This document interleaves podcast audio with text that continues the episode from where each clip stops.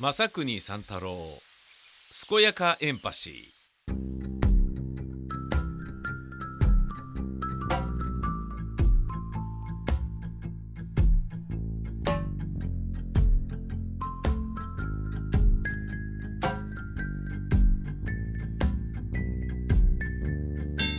すこすこやかやか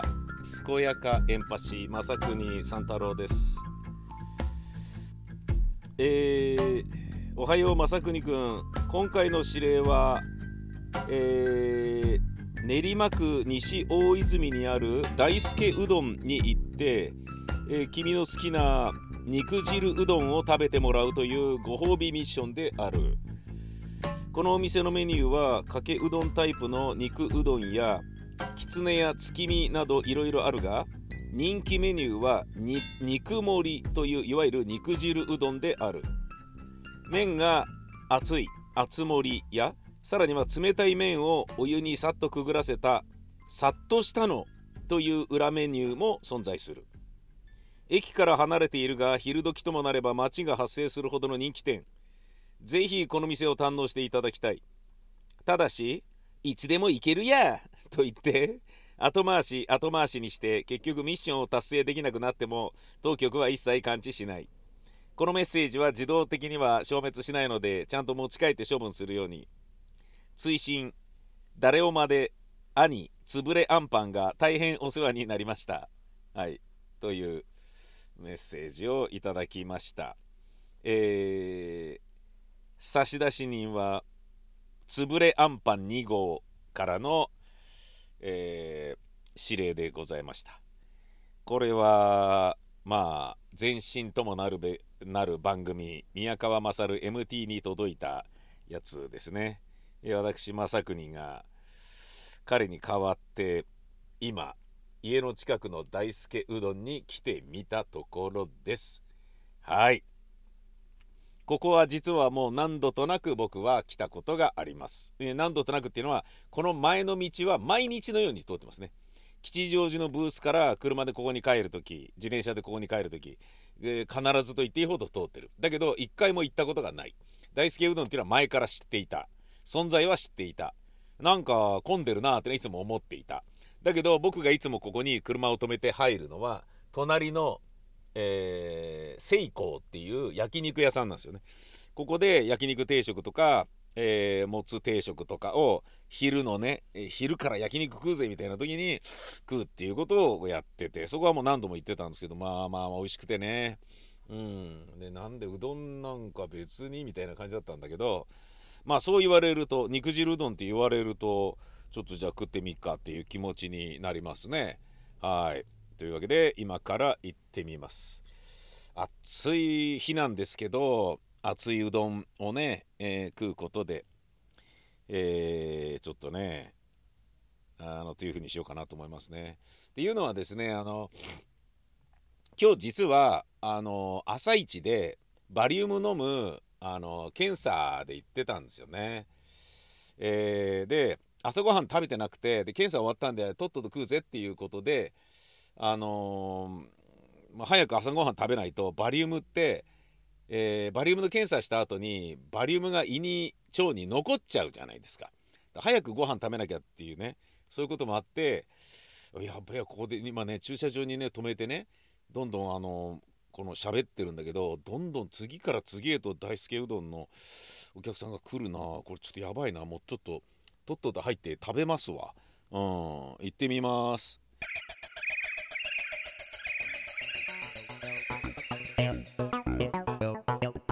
正国三太郎健やかエンパシー。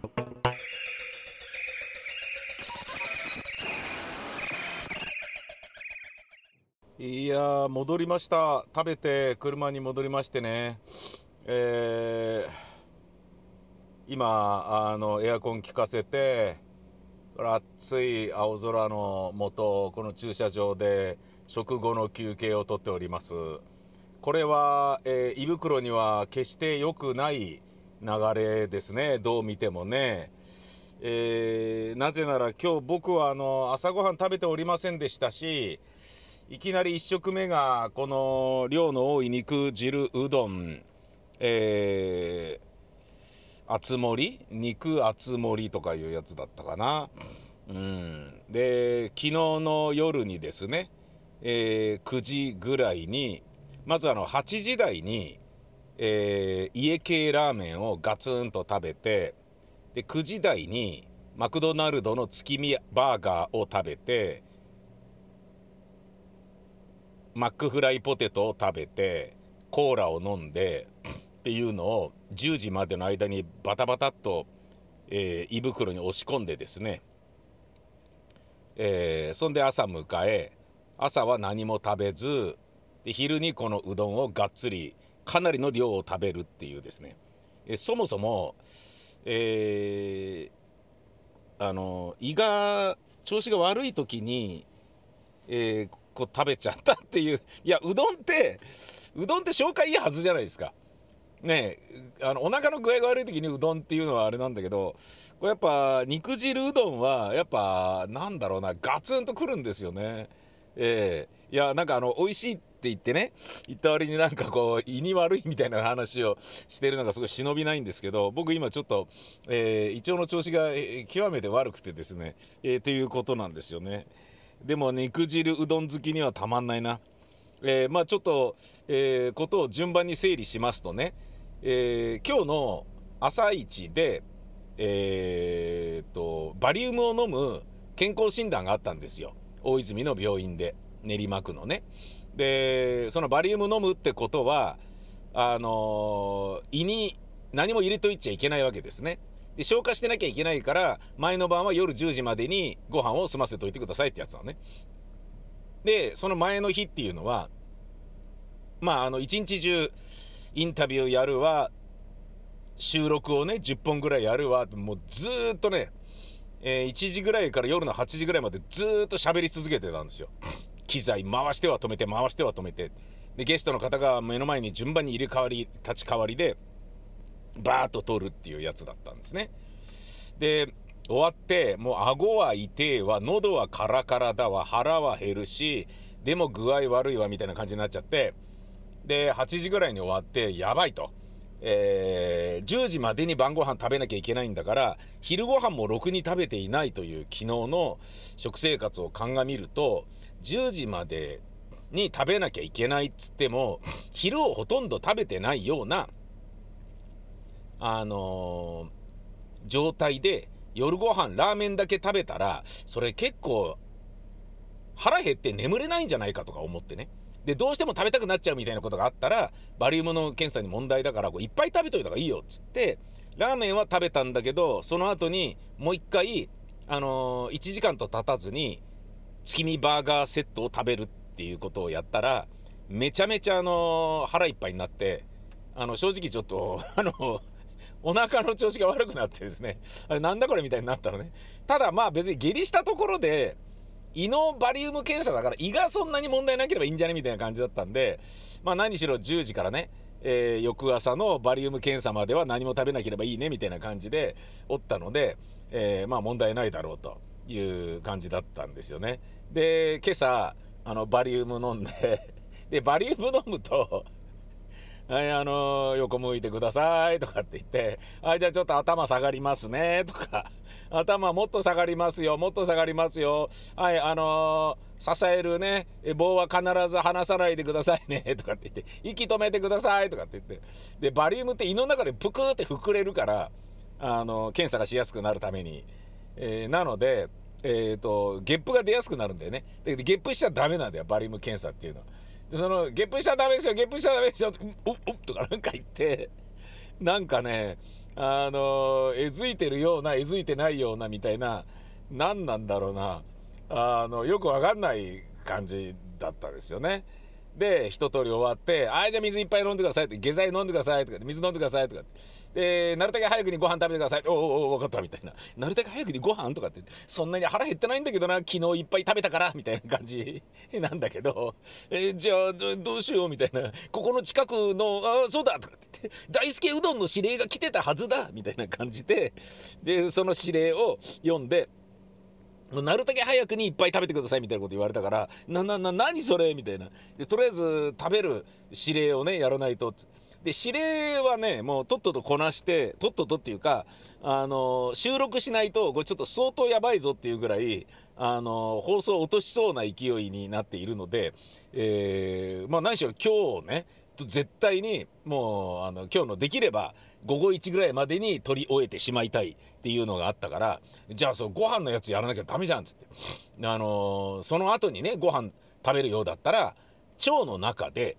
バリウムが固まってしまってもう取れなくなっちゃうってことがあるらしいんだよ。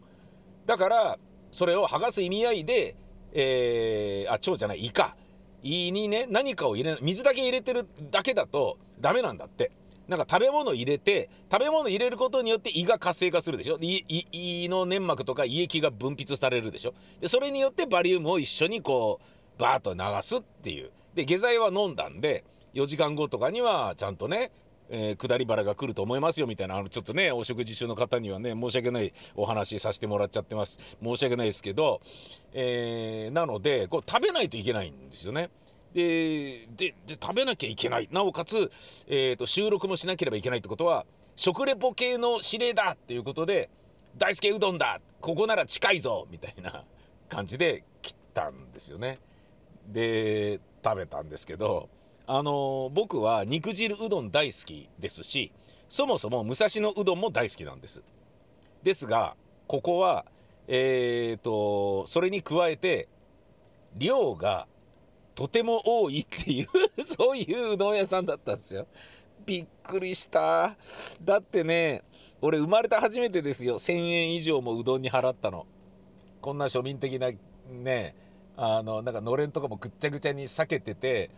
どうしたのみたいななんかねボロボロになってるんですよ。廃墟なんじゃないかっていうようなのれんなの。のれんぐらい直せばみたいな感じなんだけど直してないんだよね。ビリビリなんだよね。どうしたんだみたいな。のれんがねなんかこうすごいなんかね乱暴されたねあの人みたいな感じになっちゃってんだよね、うん、ビリビリなんだよこれはねあのまあ別にのれんがボロボロなのはいいんだけどさ量が多くてうどんに1100円って今まで僕出したことないですよそんなお金。えー、正直言うとまあ今までねこう食券買うので一番高かったのは北海道の、えー、積丹半島で食べたウニ丼4990円っていうね千円札5枚突っ込んで10円ピロンって出てくるっていうやつなんですけどね。それでね4990円の半券を買うっていうね があってそれをねあのあじゃあこの半券持ってお待ちくださいって言われていやこの半券なくしたら俺の俺のウニ丼が俺の5000円俺の4990円の食券あの食事がパーになってしまうみたいな拾われた人に食われてしまうみたいな感じでその半券をねずっと握りしめるっていうことをねやってたんですよね。ものすごい力加わってそれはねあの受け取る時にその半券くださいっていう時に渡す時にはねもう俺のね人差し指とあの親指でねギューってね圧力によって押しつぶされたあのなんか手汗指汗が 湿ってる感じでしたね。あの食券ってこんなにも薄くなるのか こんなにもあの濡れるのかみたいな感じで指の汗でこんなに濡れるんだみたいな感じになってたっていうねことがありましたけどそこまで高くはないけれど俺の中でうどん1100円は高いな。しかもそれが地元だぜ。練馬区大泉だよ。ねえ。でまあ量が多いからそういうことかと思うのとあとやっぱ爆発的な人気だからってことだね。僕あのこれずっと今ねこう駐車場で喋ってるじゃないですか。まあ入れ替わり立ち替わり人が車入ってくる。ねで止めてまたね大輔うどんの中に入っていく。で自分はね駐車場の端っこに止めてるからその端っこの脇にはバイクとか自転車が止まってて。でそのねバイクね乗ってる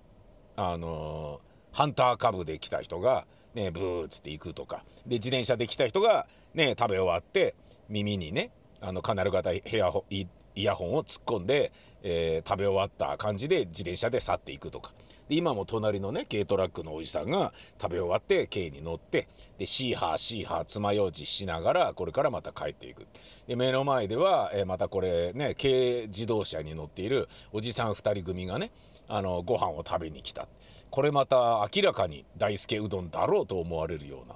すごいんだよだって。もう普通の街中にあるのに12345なんか結構な量の駐車場があるんですよ。すごいんだよね。まあやっぱだから儲かるんだね。うん。あとやっぱ話題になってるってことなんだね。すごい。大輔うどんのあの店の前で写真撮ってる人もいる。あやっぱそういう感じなんだな。だ人気は人気だったらしいんだけどただ1100円はうどんだからさみたいな感じがちょっとうどんだからさっていうかさなんだろうなあのー、池袋の、えー、打ち立て屋という武蔵野うどんでさえ750円とかだったんじゃないかな。1000円オーバーのうどんは俺初めてまあしっぽくうどんとかね。うん、ちょっといろんなものが上に乗ってるとかさ天ぷらうどんとかそういうものであればまたねあったような気はするけれどうん。いやまあでも美味しかったけどね。うん。ただこの界隈で言うと、えー、新座の方に武蔵野うどんのね、えー、武蔵野うどんの店なんだけど肉汁うどんを出してるところがあって。でそこもうまいんだよ。でそこは僕ねあの業務スーパーに安いバラ肉豚バラ肉を買いに行く時に、えー、ついでにあそこでうどん食うかなみたいな感じでね食ったりもする。あとは前にねえーと、指令をもらってひばりが丘に食べに行った肉汁うどんのお店っていうのがあって、えー、そこも美味しかったですけどだけど1100円はしてないと思うんだよな。お金金額にやたらとなんかこう疑問符な正邦さん。うどんに1100円のれんがボロボロなのに1100円みたいな。まあね美味しかったからいいとしましょうよ。ここの、えー、人気はまずやっぱりえー、っとねまあつゆだろうねラーメンでいうと大正圏のような癖になるつゆなんですよ。うん、それと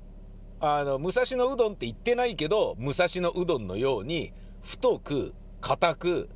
コシが強いんですよね。それともう一つこれが一番の大輔うどんのまあ他の武蔵野うどんとの大きな違いだと思うんですけど量が多いです。はい。もう何人分だっていう感じで出てきますね。これあのへぎそばだったらあの3人前ですっていうような感じで来てもおかしくないんじゃないかっていうような、えー、量でドワッと出ますね。え何これ？ピザ？みたいな感じでこんなでかいの？みたいな感じで出てくるんですよね、うん、食いではありますよ。だからなんかこうねあの肉体労働に従事している方が、えーと、ガツガツハフハフハフとかって言って食べてるのはちょっと意味が分かりましたね。めっちゃ美味しかったです、えー、今ですね肉汁うどんと埼玉